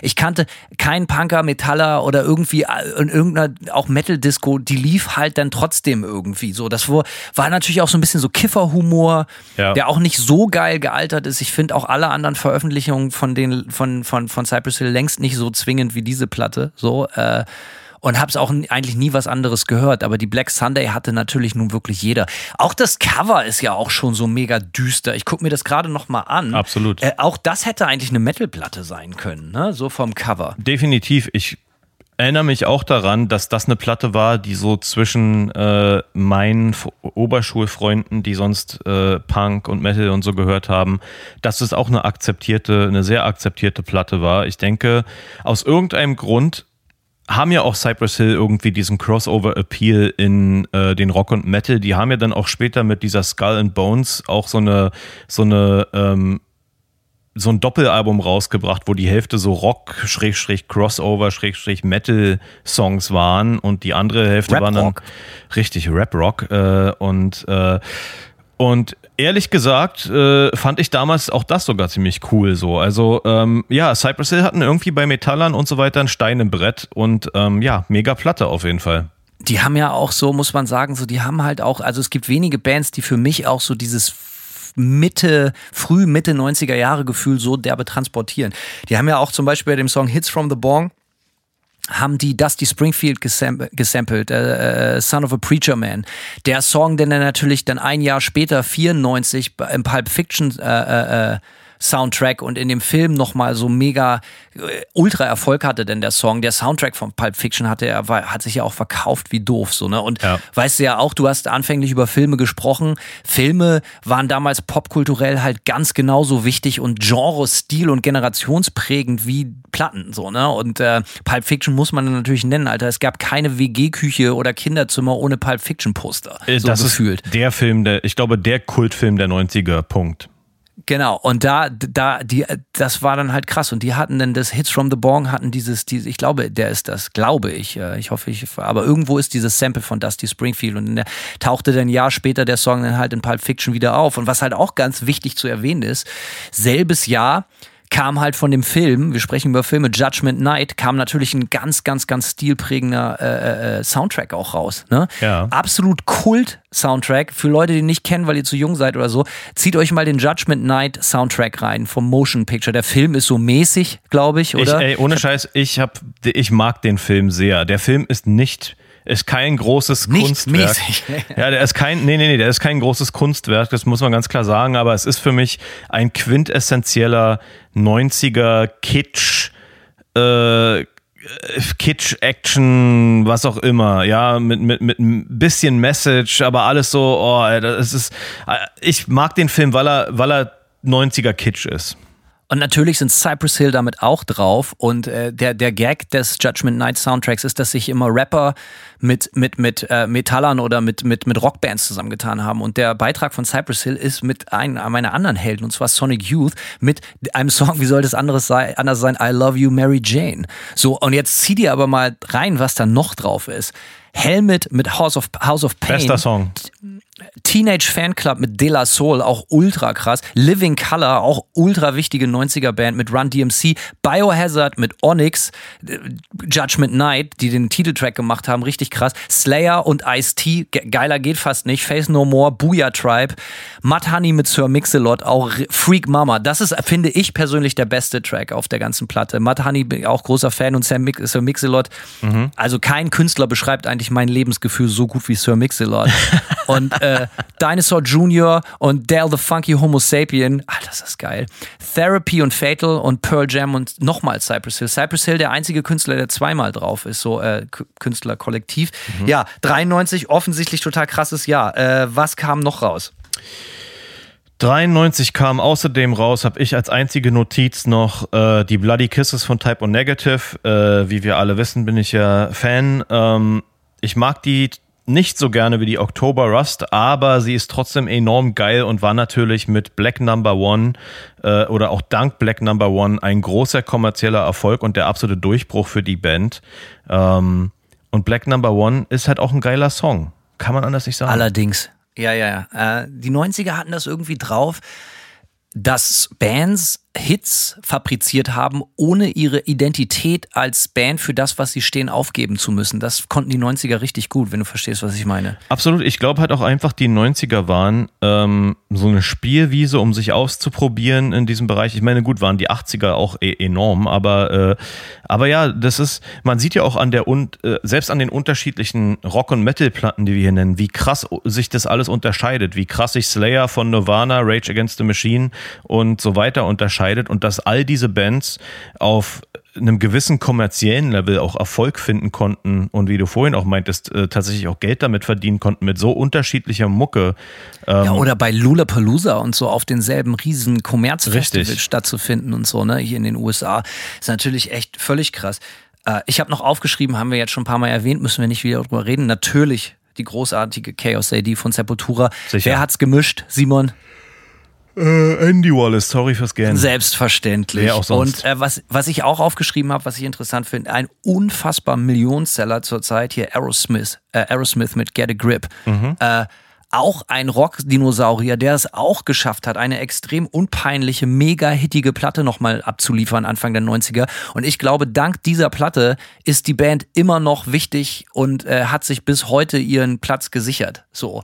Weil es war eine Sache in den 80ern und 70ern große Rockplatten zu machen, aber nachdem, äh, nachdem ja so Sachen wie Rage Against the Machine und Nirvana alles kaputt gemacht haben, trotzdem große unironische Rockmomente zu schaffen, wie halt Aerosmith mit Get a Grip und dass das nicht peinlich ist und trotzdem noch eine riesige Zielgruppe findet, war halt meiner Meinung nach ganz genauso wichtig. So, auf ne? jeden Fall. Ähm, krasse, krasse äh, Sache, ja. Krasse Platte, auf jeden Fall. Auch äh, ein, zwei richtig krasse Hits drauf. So, 93. Krass, Alter, die Zeit vergeht. Äh, 94, vielleicht mein Lieblingsjahr auf der, in der ganzen Welt. 94 ist ein krasses Jahr. Äh, wir haben einige wichtige Platten äh, uns rausgesucht und wie ich vorhin schon sagte, die PlayStation kam 94 raus, Natural Born Killers und Pulp Fiction kam 94 raus und Hanno, welche Platte? Ja, das Demo-Tape meiner ersten Band, die legendären Dreckpistols mit meinem Freund Buzzy. So, äh, das muss man ganz klar sagen. Ich habe hier schon meinen Song gespielt. Vielleicht machen, bringen wir das Demo-Tape nochmal auf Platte raus. Also es müssen sich nur 500 Leute finden, die diese Platte gerne kaufen wollen. In fünf verschiedenen ähm, Farben. Ja, na, fünf reicht da längst nicht. Ne? Also das ist ja richtig, ja, ja, da, ich denke auch eher, dass es in die Richtung geht. Nee, aber 94 war für mich auch so ein krasses Jahr. Da machen wir nochmal so einen Bogen zum Anfang, bevor wir jetzt nur explizit über Musik sprechen. Ähm, 94 war für mich ein wichtiges Jahr, da bin ich zwölf gewesen. Und da hatte ich so, das war für mich so der Vorläufer der Pubertät quasi. Da war ich schon höchstgradig an Mädels interessiert. Da hatte ich meine erste Freundin, da war Skateboardfahren noch immer Ultra-Chef im Ring. Ich hatte meine erste Band.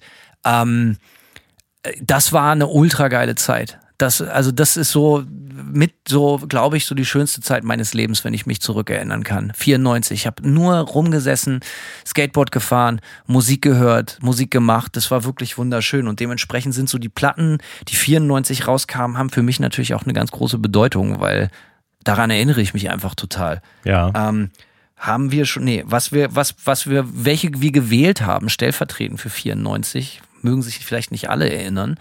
Also erinnern bestimmt, aber es war tatsächlich schon 94, war Green Day Dookie. Ja.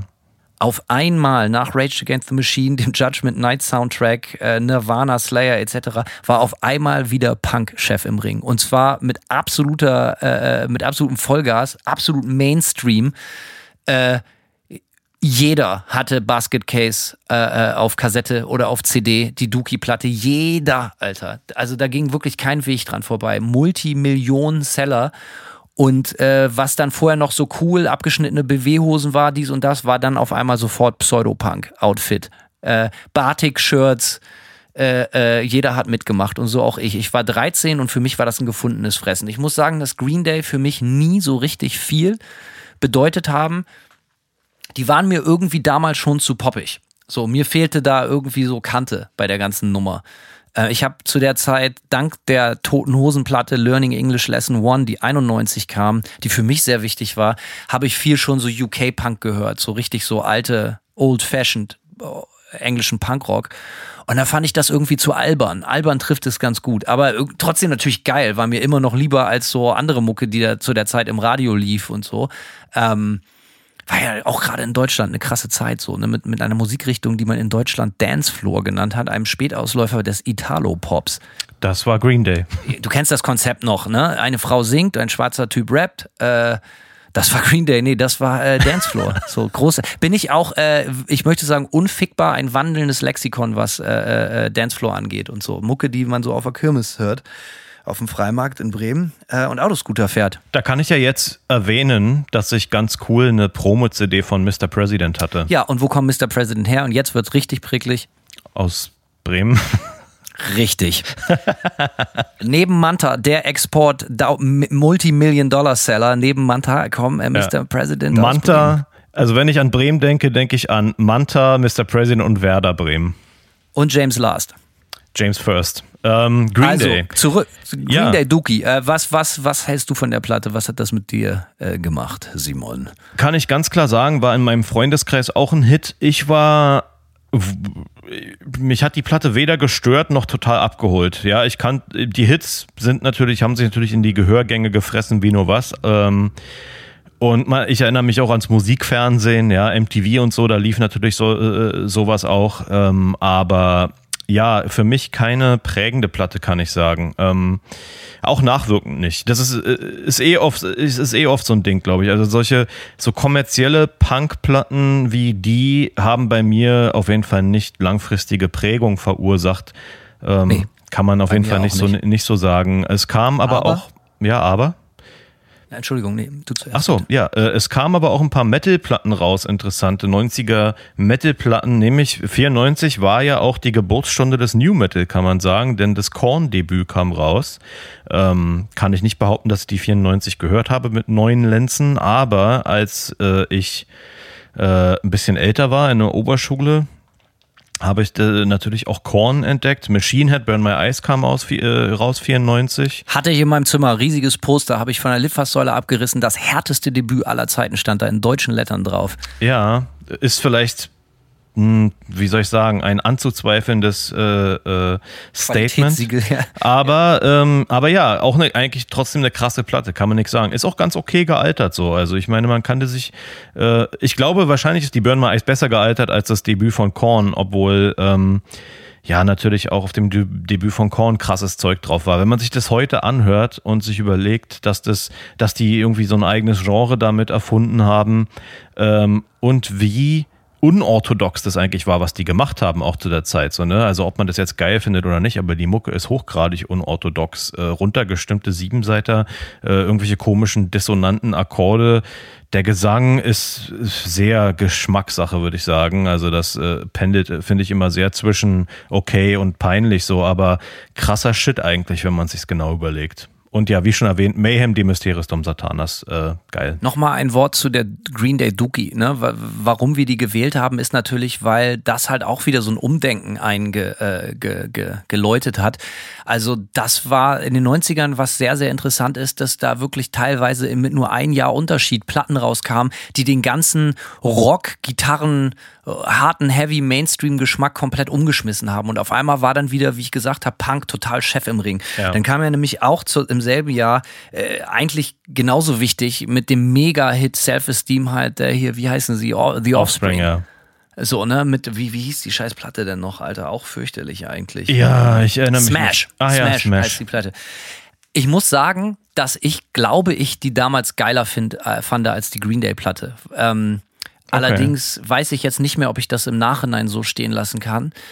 Äh, weil ich, ich, ich finde die auch ganz geil. Die spielen ja auch immer noch und ich finde Green Day auch nicht cool, aber The Offspring ist auch richtig peinlich mittlerweile. Also sehr schlimm, wenn man sich das so auch anguckt. Also finde ich Ahnung, auch. Äh, voll ungeil. Ja, finde ich auch. Ähm, ich fand Offspring in den 90ern auch cool, aber ich kann die Stimme von dem Sänger nicht ertragen. Der hat für mich ist die Stimme von dem Typen wie Nägel auf Dexter der Sch Holland. Dexter Holland, der klingt für mich wie Nägel auf der Schiefertafel. Also da kannst du mich komplett um den Block jagen mit mit die, der Stimme ich habe mal dem. beiwohnen dürfen in Frankreich, ich glaube beim Hellfest oder bei, nee, beim Download in Paris, wo wir gespielt haben.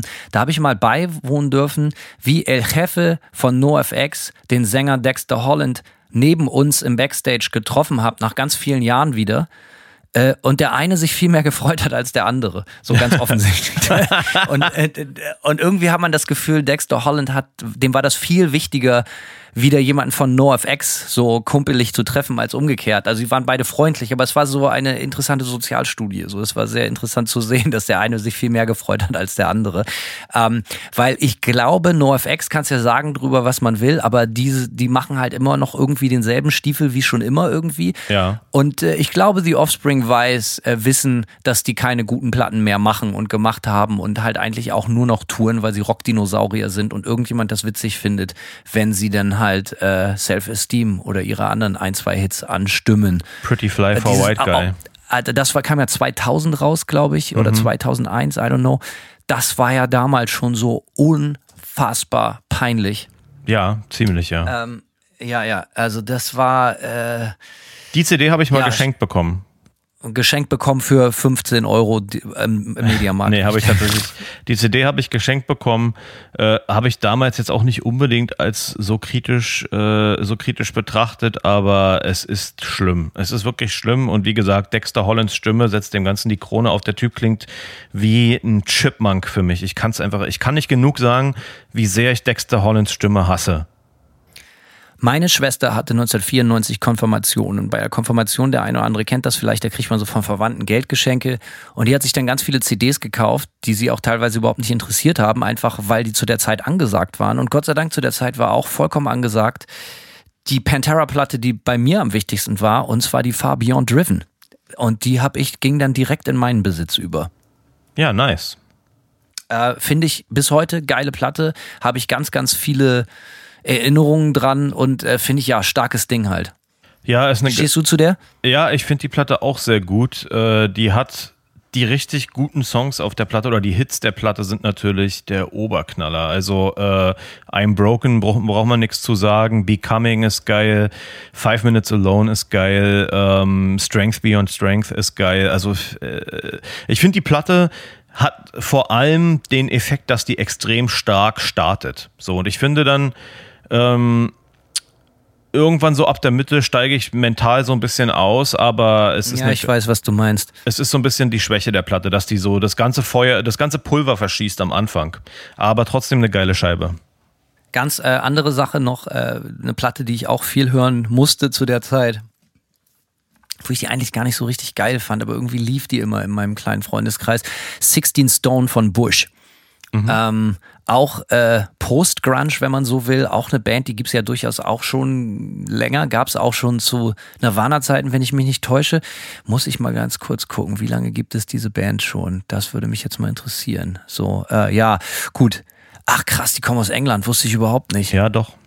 War mir völlig unklar. 92, ja, okay. Ähm, und die haben sich offensichtlich gegründet, weil Grunge total angesagt war. Und den ersten Erfolg, den großen Erfolg hatten sie dann äh, mit ihrer ersten Platte dann auch direkt, 16 Stone, die dann eigentlich viel zu spät kam, 1994, äh, aber dann doch ein ziemlicher Hit wurde. Ne? Und ähm, ja, erinnert mich an so Rumgenöle und, und so, ja, steht für alles, was ich an Grunge, wenn man so will, eigentlich nicht geil fand und finde.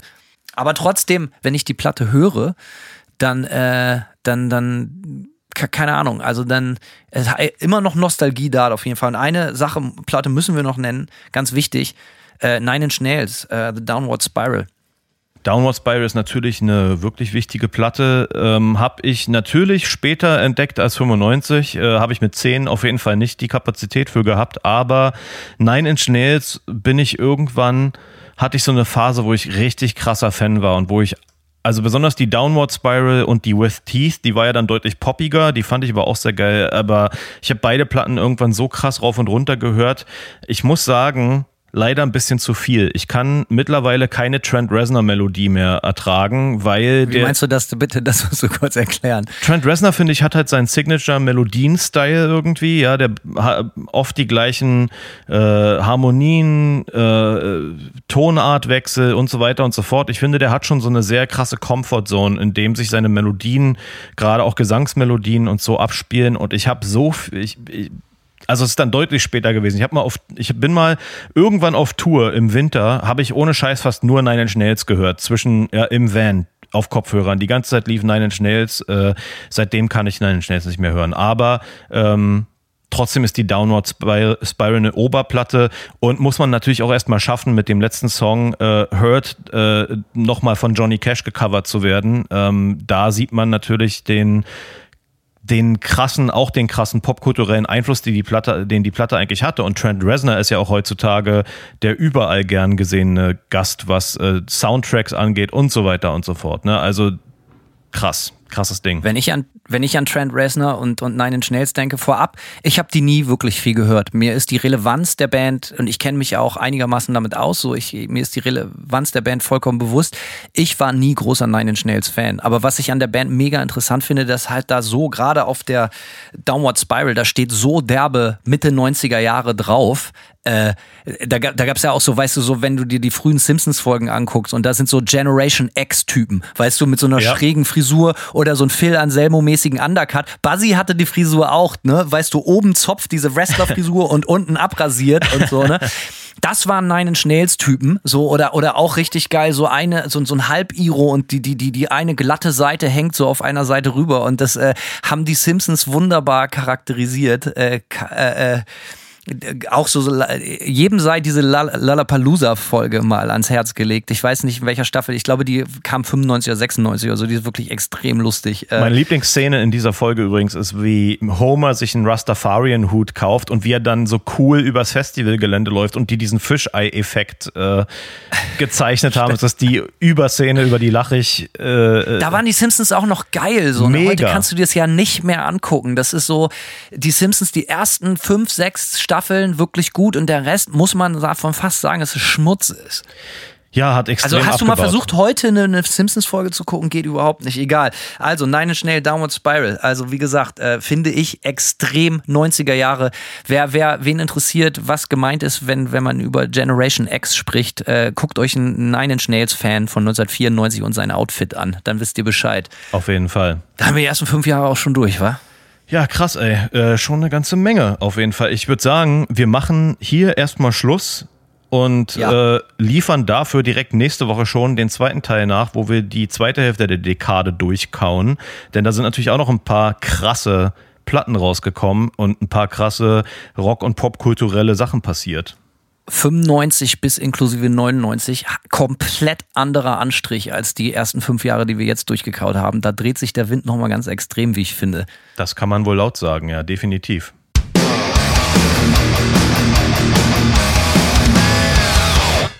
Simon, äh, ich glaube, äh, wir müssen jetzt leider noch mal ein bisschen die Tränendrüse hier aktivieren. Ne? Das müssen wir wohl leider tun, ja. Es gibt natürlich auch noch schlechte Nachrichten. Äh, ich hoffe, ich hoffe, ihr sitzt, Leute. Ja, äh, tatsächlich schlechte Nachrichten. Nicht geil. Nee, also fange ich mal an ähm, mit den schlechten Nachrichten. Und zwar ist es leider Nightmare unmöglich, im Herbst, jetzt in den nächsten paar Wochen, nach Deutschland zu kommen und die Tour wahrzunehmen. Äh, es gab einige Showabsagen und bei uns im privaten Bereich auch ein paar Problemchen, die dafür gesorgt haben, dass es einfach überhaupt nicht mehr tragbar ist, leider. Und äh, was mich sehr, sehr traurig stimmt, denn ich bin ähm, mich hat schon richtig die Nostalgie gepackt, ehrlich gesagt, wenn ich so gesehen habe, äh, wo wir so gespielt hätten. Ich habe mich schon so auf den Weekend Warrior äh, Vibe gefreut, aber es ist einfach nicht durchführbar. Kannst du so ein bisschen darauf eingehen? Also ich meine, mir ist halt wichtig, dass die Leute auch eine gewisse Transparenz mitkriegen. Es ist halt auch einfach nicht finanzierbar, die ganze Sache. So, es geht Richtig, auch einfach ja. um Kohle. So, ne? Also ihr wisst, Leute, das, was Simon und ich machen, ist eh immer relativ dünnes Eis. Wir haben äh, uns irgendwie durchmanövriert als in Anführungsstrichen Berufsmusiker.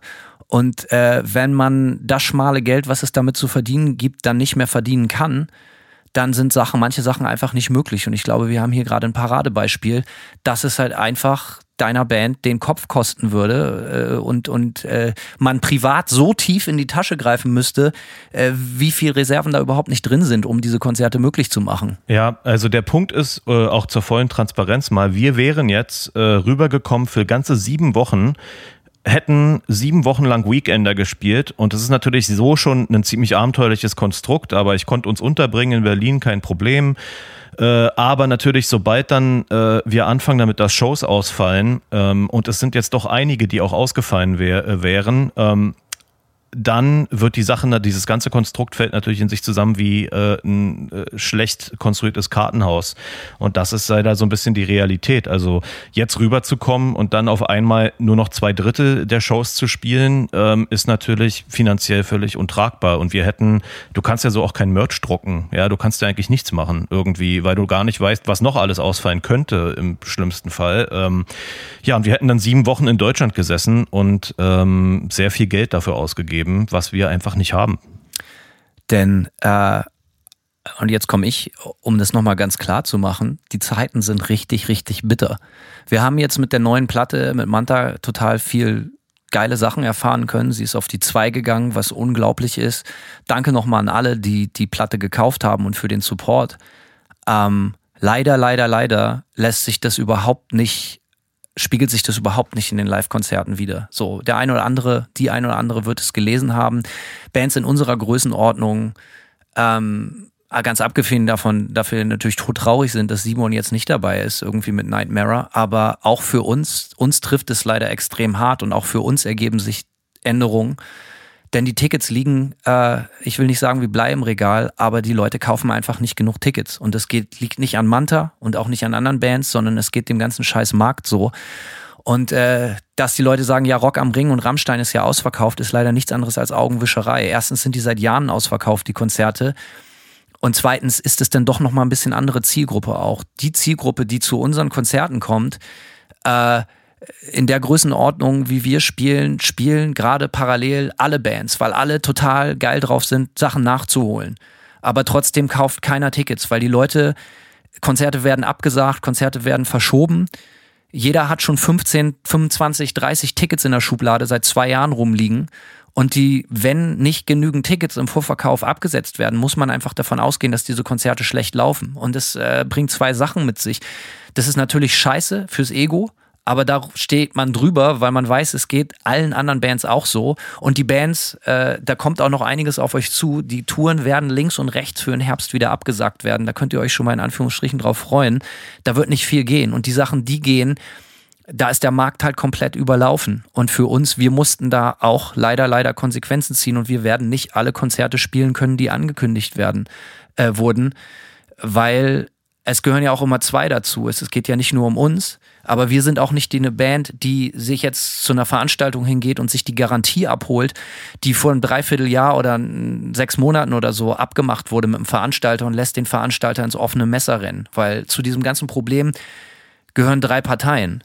Es gehört die Band dazu, die Veranstalter und die Leute. Und am Ende des Tages, wenn die Leute keine Tickets kaufen, dann finden diese Konzerte einfach nicht statt. Und äh, für uns trifft es leider München, Wiesbaden, Nürnberg, Rostock und Leipzig.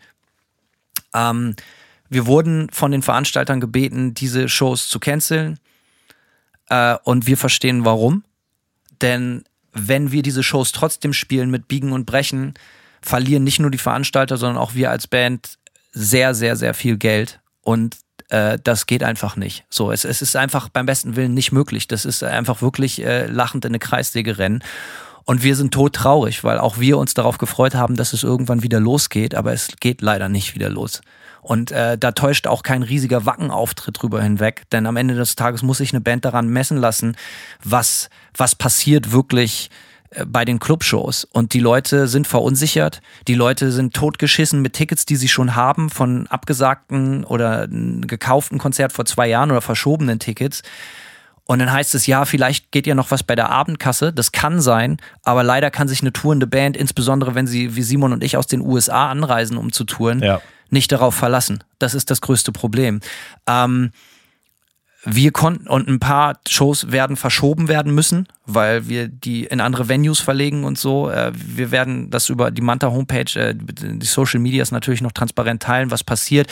Wir müssen Hannover auf den 7.10. verschieben, Köln auf den 15.9. und gehen ins Gebäude 9 und Essen aus dem Dezember schieben wir auf den 29.9. Ähm, ohne euch da jetzt zu viele Daten zu sagen, wir posten das noch alles. Wir werden das wahrscheinlich auch über Gear of the Dark nochmal posten, dass das alle mitkriegen. Simon und mir ist es nur wichtig, also mir als Manta und Simon natürlich, der fest als Support eingeplant war, auf den wir uns gefreut haben, dass das hier absolut transparent läuft. Und äh, alle Bands erzählen euch irgendwas von logistischen Gründen und so. Das ist aber alles scheiße. Denn die Wahrheit ist, hey, wir, die Bands können nicht spielen, weil sie Tausende von Euros jeden Abend verlieren würden. Und die Veran oder, oder die andere Option wäre, sich die Garantie, die schon abgesprochen war, mit den Veranstaltern abzuholen, dem das Geld abzunehmen. Die Veranstalter gehen total baden und die bucken die Band zu Recht nie wieder. So, es geht einfach nicht. Ähm, es ist bitter. Es ist, ist auch super wirklich bitter, richtig, ja. richtig. Es ist richtig bitter, weil äh, das ist so bitter, dass man sich jetzt auch irgendwie überlegen muss: Gut, was mache ich denn jetzt mit meinem Leben? Vielleicht wäre ich ja Hausmeister oder äh, äh, ne, das ist halt so, das ist halt jetzt auch eine Existenzgrundlage, die offensichtlich für immer oder für, für die nächste Zeit, die Jahre einfach im Arsch ist. So, ich meine, ey, ich will den Leuten da gar nichts vormachen. Wir reden hier über Städte, wo wir fast tausend Leute gezogen haben. So, ne? Und jetzt können die Konzerte nicht gespielt werden, weil halt einfach nicht genug Tickets weggehen. Ähm, und ich, ich habe die, wie soll ich sagen, ich habe das Selbstbewusstsein, das nicht persönlich zu nehmen, weil ich weiß, dass es die Fans gibt. Ich weiß, dass wir eine geile Platte gemacht haben. Aber und das geht jetzt direkt an die Leute, an die Fans und die Zuhörer auch, Zuhörerinnen, wenn keine Tickets im Vorverkauf gekauft, Verkauf gekauft werden. Und ich kann verstehen, warum nicht. Dann können diese Konzerte leider einfach nicht stattfinden. Und das geht nicht nur uns so, sondern ganz, ganz vielen anderen Bands. Und lasst es euch gesagt sein, die Touren werden links und rechts alle implodieren. Sie laufen, laufen für alle schlecht. Und wir können leider nur noch im Schnitt die Hälfte von dem, was wir eigentlich geplant haben, machen. Und leider das auch ohne Nightmare. Wir haben immer noch Wahlburg dabei. Äh, wir müssen niemandem erzählen, wie Simon und ich und hier der ganze Podcast-Verein riesiger Fan von der Band ist und wir freuen uns mega. Aber äh, auch hier sei noch gesagt, so natürlich werden wir wieder in München, Wiesbaden, Nürnberg, Rostock und Leipzig und in anderen Städten spielen. aber wahrscheinlich dann erst nächstes Jahr, wenn klar ist, ey, die Leute haben wieder das Selbstbewusstsein und den Bock und die Power, sich auch im Vorfeld zu committen und Tickets zu kaufen. Denn Manta ist mittlerweile auf so einer Produktionsebene, dass man sich nicht darauf verlassen kann, dass bei der Abendkasse schon genug Leute kommen werden. So, ne? Ähm, und das tut weh und das ist ätzend. Und äh, ja, äh, macht natürlich, man muss sich sehr Mühe geben, dass es nicht am Ego kratzt, aber das kriege ich schon hin. So, das ist auch, äh, wäre auch albern, aber es, es geht halt allen Bands so. Und auch die Pläne, die für Dezember hatten, gleich bin ich fertig mit meinem Monolog, die Pläne, die für Dezember haben, auch das ist alles gecancelt. Wir sollten im Dezember wieder nach Europa kommen, um Indoor-Festivals zu spielen, alle gecancelt.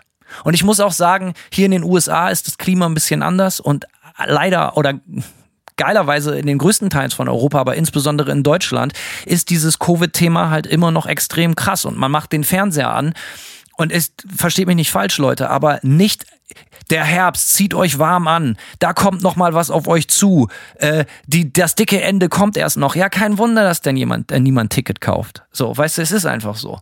Das Klima ist schlecht und äh, die Scheiße ist offensichtlich längst nicht vorbei. Und damit meine ich nicht die Krankheit, sondern halt den Schaden, den diese ganze Scheiße für das Live-Segment angerichtet hat. Ähm, wie gesagt, volle Transparenz. Ähm, die Clubs verdienen kein Geld, die Bands können nicht spielen. Äh, und äh, wir stehen doof da. Ja, in der Tat. Und die Leute auch, die sich gefreut haben. Ja, so sieht's aus. Es sind irgendwie gucken alle in die Röhre am Ende des Tages so. Ich kann, ich kann nur sagen, wir als Band hatten unfassbar viel Bock, ja, die, die Voraussicht darauf, nach Europa bzw. nach Deutschland zu kommen äh, und mal wieder Shows zu spielen. Alter, ich habe seit 2013 keine Show in Deutschland gespielt, so, ne? Also äh, mich packt halt auch wirklich die, der Frust jetzt äh, so langsam. Ey, ich muss dir das gar nicht sagen, so was Irinsch und ich für Filme hatten, so weißt du, so ne, das, das wegen etwas, für das wir nichts können, ja, äh, dass einem so die ganze Existenzgrundlage geraubt wird. Und ey, wie gesagt, ich schieb da niemandem die Schuld zu, sondern es ist halt einfach, wie es ist. Und das, das Trostpflaster ist, dass es natürlich allen Bands gerade so geht, außer wenn du vielleicht die Ärzte oder Rammstein bist, aber alles so in unserer Größenordnung. So Leute, die normalerweise zwischen 400 und 1000 Leuten ziehen. So, oder so, ne? Das ist halt einfach ganz, ganz, ganz schweres Pflaster. Und äh, das ist scheißegal, wie viele Leute Sarah Connor oder Rammstein oder sonst wer da zieht. Oder, oder dass das Rock am Ring, Rock im Park ausverkauft ist seit drei Jahren das ist nicht die Realität. Die Realität ist, dass es allen scheiße geht. Und zwar so scheiße, dass man es nicht durchführen kann. Und äh, wie gesagt, ihr könnt entweder euch dann anhören, dass wir sagen, ey, aus logistischen Gründen können wir die Shows nicht spielen, oder wir sagen halt ja einfach, wie es ist. Und so ist es. Ja, ich glaube, mehr kann man da gar nicht zu hinzufügen. Ähm, es ist bitter, aber the show must go on, Alter. Ähm, das gilt. das gilt für unseren Podcast wie für unsere. Äh, wir lassen es uns ja auch nicht ausreden, trotzdem, ähm, äh, alles in allem. Ja, äh, was soll man dazu sagen? Ich würde sagen, Hanno, wir verbleiben hier erstmal. Äh, wir, sind, wir sind natürlich ungern. Wir hören uns nächste Woche. Genau, ja. wir sind ungern die, die Übermittler schlechter Nachrichten. Normalerweise geht es bei Gear of the Dark nur gute Nachrichten. Äh, die gute Nachricht ist, in einer Woche sind wir zurück mit der zweiten Hälfte dieser Folge hier. Ganz genau. Und nochmal zu den Manta-Dates. Also es werden ein paar Dates trotzdem natürlich stattfinden. Bremen, Köln, Kopenhagen, Hamburg, Essen, Stuttgart, Istanbul, Hannover, Berlin. Ähm, wenn eure Stadt da nicht mehr bei ist, dann tut mir das wahnsinnig leid. Es lässt sich einfach echt nicht ändern. Und es ist genau für uns noch ätzender als für euch. Glaubt uns. Und äh, ihr seid herzlich eingeladen, zu den anderen Städten zu kommen. Wir werden absoluten Abriss starten. Ähm, und die anderen Städte dann halt erst nächstes Jahr spielen können. So, wir werden es, äh, wir werden wie immer alles geben und äh, wir freuen euch äh, uns so oder so auf euch. Äh, Simon, danke, dass du äh, mir den Platz eingeräumt hast, hier das jetzt auch noch mal ein bisschen auszuführen. Aber es betrifft dich ja genauso wie uns. Absolut. Wir hören uns nächste Woche. Wir freuen uns auf euch. Äh, Simon, haust du rein. Bis später. Ciao. Ciao.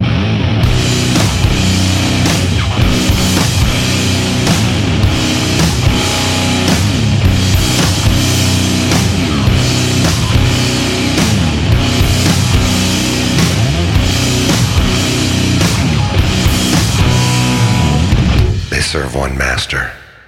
That is destruction.